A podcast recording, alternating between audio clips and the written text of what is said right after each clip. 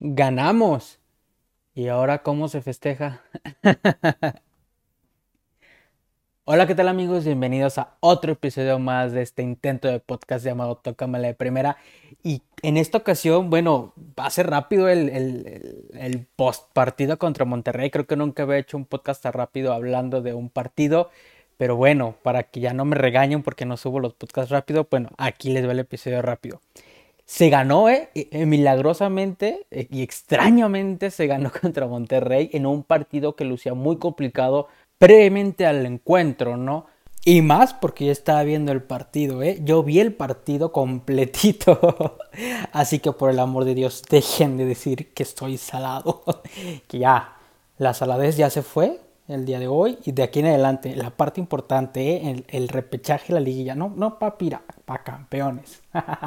Pero bueno, Monterrey que pues es un rival a vencer fuerte y que en el mismo partido parecía muy difícil poder lograr la victoria o al menos un empate viendo lo que había dentro del terreno de juego.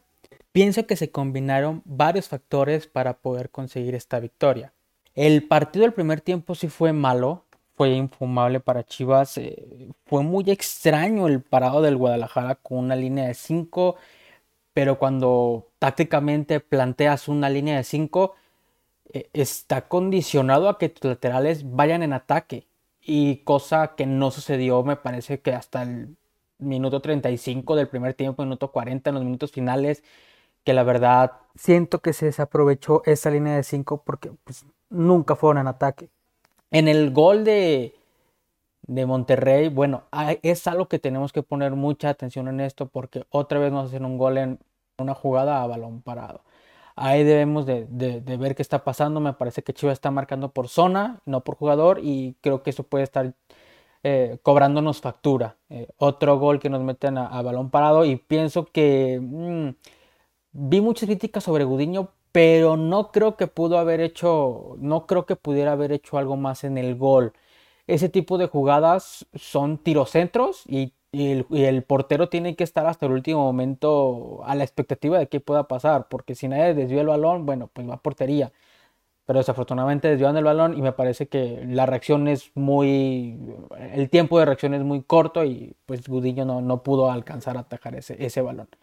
Hasta ese momento, bueno, hasta ese momento y hasta el minuto, si mal no recuerdo, como el minuto 60, 70, 75 aproximadamente Chivas no presentaba nada, ¿eh? Chivas no presentaba nada, no, no se veía en ataque absolutamente nada. Eh, eh, de hecho, era para que Chivas no, no fuera perdiendo 1-0, me, me parecía un, un, marcador muy, pues, no merecido para Monterrey, con mucha suerte para nosotros, porque Monterrey tuvo mínimo dos jugadas muy peligrosas en el segundo tiempo. Al minuto 60, no conozco los jugadores de Monterrey, así que no sé al minuto 60, Gudiño tuvo una tajada sublime en la cual tuvo una reacción que, que fue espectacular, evitando el, segundo, el segundo gol de Monterrey. Y en el minuto 74, pues creo que la jugada que marcó el partido, que definió el rumbo al partido.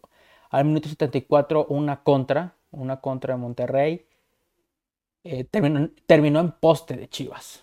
Un error garrafal de Vincent Janssen, que, que área chica, sin portero, ni nada, no pudo darle la dirección de gol al balón y que afortunadamente pegó en el palo. Pegó en el palo y, bueno, por ahí dicen gol fallado, gol en contra y eso se vio claramente en este partido.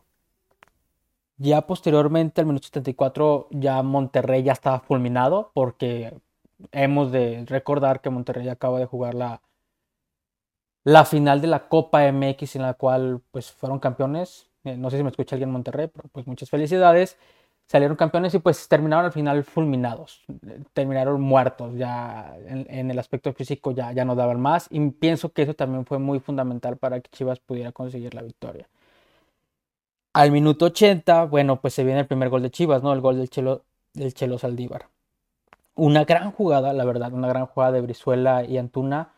Eh, no hay defensa cual pueda detener una pared y una jugada entre ellos dos que hicieron una pared por la lateral derecha, por el, lado derecho, terminó en centro, en la cual era un centro pasado, era un centro pasado, pero que de una manera u otra no sé cómo le hizo, la verdad me pareció un buen gol de Saldívar, podríamos decir que casi ahí ya, ya firmamos el empate, ¿no? Porque ah, momentos anteriores era para que Chivas iría menos, con, con tres goles menos, era un 3-0 casi cantado. Pero nadie nos esperábamos que, lo que vendría adelante. Nadie nos esperábamos lo que vendría adelante. Tan solo cuatro minutos después, tan solo cuatro minutos después, Alexis Vega se sacaría. sé qué se sacaría. Alexis Vega se sacaría un golazo de la chistera, un gran disparo. Que ya no estén acostumbrados a Alexis Vega a este tipo de goles, ¿no? Ya lo hemos visto. Y creo que eso sí le hace falta mucho a Alexis Vega. O sea, que lo intente más, que pruebe más a portería, porque acabamos de ver un, un poema de gol que nos acaba de regalar contra Monterrey. El cual, vamos a ser sinceros, posiblemente tuvo que haber sido anulado por el VAR. Vamos a ser sinceros, se dice y no pasa nada. El VAR es un asco, la neta el VAR es un asco, el VAR te da y te quita, la neta. Posiblemente tuvo que haber sido anulado, pero bueno, el, VAR da, el VAR quita. Pero lo que no, lo que no, no querían hacer es anular ese, ese golazo ese gol de Alexis Vega que nos daba el triunfo, la remontada contra Monterrey, que como bien sabrán para Chivas, nos cuesta muchísimo remontar un partido. Nos cuesta mucho. Sin embargo, hoy se dieron las circunstancias para poder hacer la remontada. Y en cuanto ya, ya sentíamos el triunfo, el 2-1 con el gol de Alexis Vega, que en dicho gol el pollo briseño ya estaba en la banca y corrió desesperado con una con un coraje, con unas ganas eh, de festejar el gol desde la banca, bueno, de la banca donde están los compañeros festejando, le valió madre y fue a festejar el gol. La neta, eso habla muy bien del pollo briseño. Pero bueno, dato que quería hablar. Ya cuando sentíamos que, que ya quedaba aquí el marcador 2-1, una victoria bien, vendría un gol de, de, de, Jesús Angulo. Un gol precedido de una asistencia de, de Antuna, el cual en primera instancia el balón queda rebota en el travesaño, pero afortunadamente el balón queda ahí. Y algo que, que me gusta mucho en, en, en, los delanteros, que tienen que tener esos delanteros, es que nunca dar un balón por perdido o siempre seguir la jugada. Afortunadamente Angulo siguió la jugada y, le quedó el balón. Pudo, luchar por el balón y meter al fondo de la red para conseguir así el 3 por 1 y conseguir la victoria para Chivas en una victoria que guau, tres goles contra Monterrey, ganamos. Qué extraño se siente ganar, por favor. Pero qué bonito. Ya esperemos que, que sigamos con este rumbo partido, con este rumbo de, de nivel en que, que, se presentaron los últimos minutos y que sigamos haciendo el repechaje. Que el repechaje es un desmadre, el pinche repechaje. Yo ni sé ni cómo está ese pedo. Pero si en este momento terminara ya el torneo, Chivas, estaríamos, Chivas estaría jugando, o estaríamos, porque pues, aficionados también contamos en el equipo, estaremos jugando contra Santos Laguna. Santos, un rival muy fuerte y muy peligroso, sinceramente. Pero si Santos le gana a Mazatlán, que es muy posible que le gane, entonces nuestro rival sería Necaxa. Ojo, cerraremos eh, la llave o los partidos de vuelta se jugarán en el estadio Akron. Que no sé si eso sea contra o sea pro, porque como no hay aficionados en el estadio, pues no, no sé qué no sé qué tanto puede llegar a pesar o ser favorable en ese sentido. Y pues bueno, ya como menciones honoríficas al partido de hoy, la verdad, Irán Mier, Irán Mier, lo mejor de, del partido de hoy, personalmente, a pesar de que en delantera se pueda hablar muchísimo más de jugadores porque pues al final de cuentas destacan más por los goles o porque al final pues hoy se consiguió el triunfo.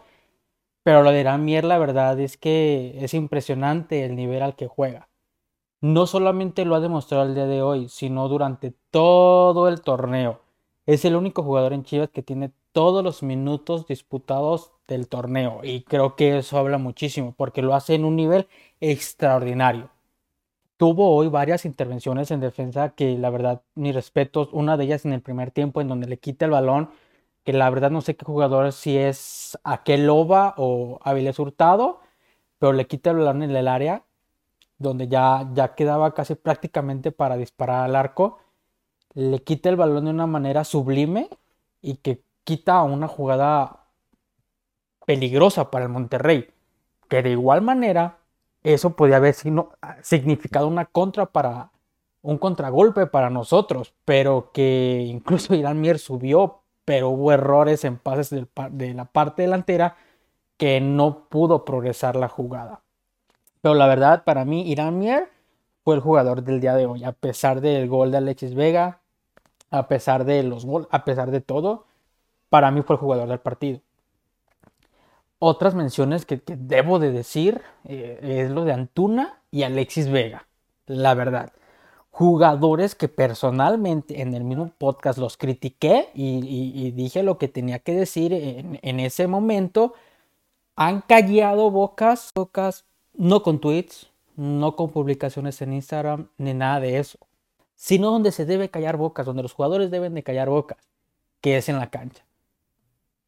Y, es agradable verlos jugar de esta manera, que estén haciendo una buena dupla, que Antuna encare, intente, que Alexis Vega trate, busque, pida el balón, que los dos estén con ganas dentro del terreno de juego que estén progresando. Que al final de cuentas esto nos conviene a todos como equipo, tanto a Chivas, tanto a ellos como a los aficionados. Que estén mostrando su nivel en el terreno de juego y eso es importante para todos. Y la verdad que qué chingón por su parte, porque hoy, hoy, hoy fueron parte muy importante para la victoria de contra Monterrey. Hoy, hoy fueron parte importantísima, tanto a Alexis Vega, que se metió un golazo, y Antuna, que básicamente le puso la asistencia a Canelo Angulo en el tercer gol, que no sé si cuente porque como hubo rebote de tres años, no sé si llegue a contar, pero en el primer gol le dio la asistencia a Ángel Saldívar para el gol del empate. La verdad que qué chingón y que estemos recuperando o que estén recuperando este nivel, que estemos recuperando estos jugadores como, como aficionados, vaya, de cara a la parte importante del torneo que esperemos que sigan así y que esperemos que, bueno, venga, vengamos para adelante y que todos los jugadores pues, lleguen a recuperar su nivel. Me parece que de ahí en más, este, bueno, puedo llegar a rescatar a, a Saldívar, que, que, que, que, la verdad me da mucho gusto que haya regresado a las canchas después de, su lesión, después de los problemas de, COVID, y que lo haga de esta manera, ¿no? Con un gol y que la verdad para mí fue un golazo la, manera o la dificultad de poder hacer ese remate y, mandarlo al fondo de las redes habla mucho, habla muy bien de él y que a final de cuentas, a final de cuentas, odies o, o, no te caiga bien jugador, al final de cuentas todo esto nos, nos beneficia como aficionados y nos beneficia como equipo. Ya, ya esperemos, ya, ya esperaremos a ver qué, rival nos toca en el repechaje y, pues adelante papi, no, no hay otra cosa que hacer no hay otra cosa que hacer y, que esperemos que sigamos en un buen nivel, el nivel mostrado contra Pumas, el nivel mostrado el día de hoy en los últimos minutos y que sigamos así. Aunque, algo que tengo que mencionar que se me ha pasado, es extraño, ¿no? Como Chivas, cómo Chivas juega mejor cuando no está como su director técnico de cabecera, su director técnico de cabecera en el banquillo, ¿no? Cuando están enfermos de COVID, porque cuando estuvo enfermo Luis Fernando Tena eh, contra Juárez se jugó excelente, ¿no? partido se aventó y luego, cuando está enfermo ahorita Bucetich, bueno, ya lo vimos contra Pumas, de quien nadie esperaba de la manera de jugar, y hoy pues se ganó, y dices, ah, cabrón, no mames, pues mejor quédate en la banca, ¿no? Quédate, digo, quédate en la tribuna, por favor. Es extraño, ¿no? La manera en, cómo, cómo funcionan las cosas, que cuando tu director técnico no está presente en la, en la banca, tú juegues mejor. Eh, son cosas que, que pueden parecer coincidencia, pero ya son tres partidos en el presente torneo, si mal no, no recuerdo que, que muestren esta misma inercia. Quién sabe, era, era un dato que quería compartir y que está extraño, ¿no? Está extraño. Pero bueno, ya veremos qué nos depara el futuro. Muchas gracias por haber escuchado este episodio. Les mando un fuerte abrazo y muy agradecido, de verdad, a todas aquellas personas que escuchan los podcasts.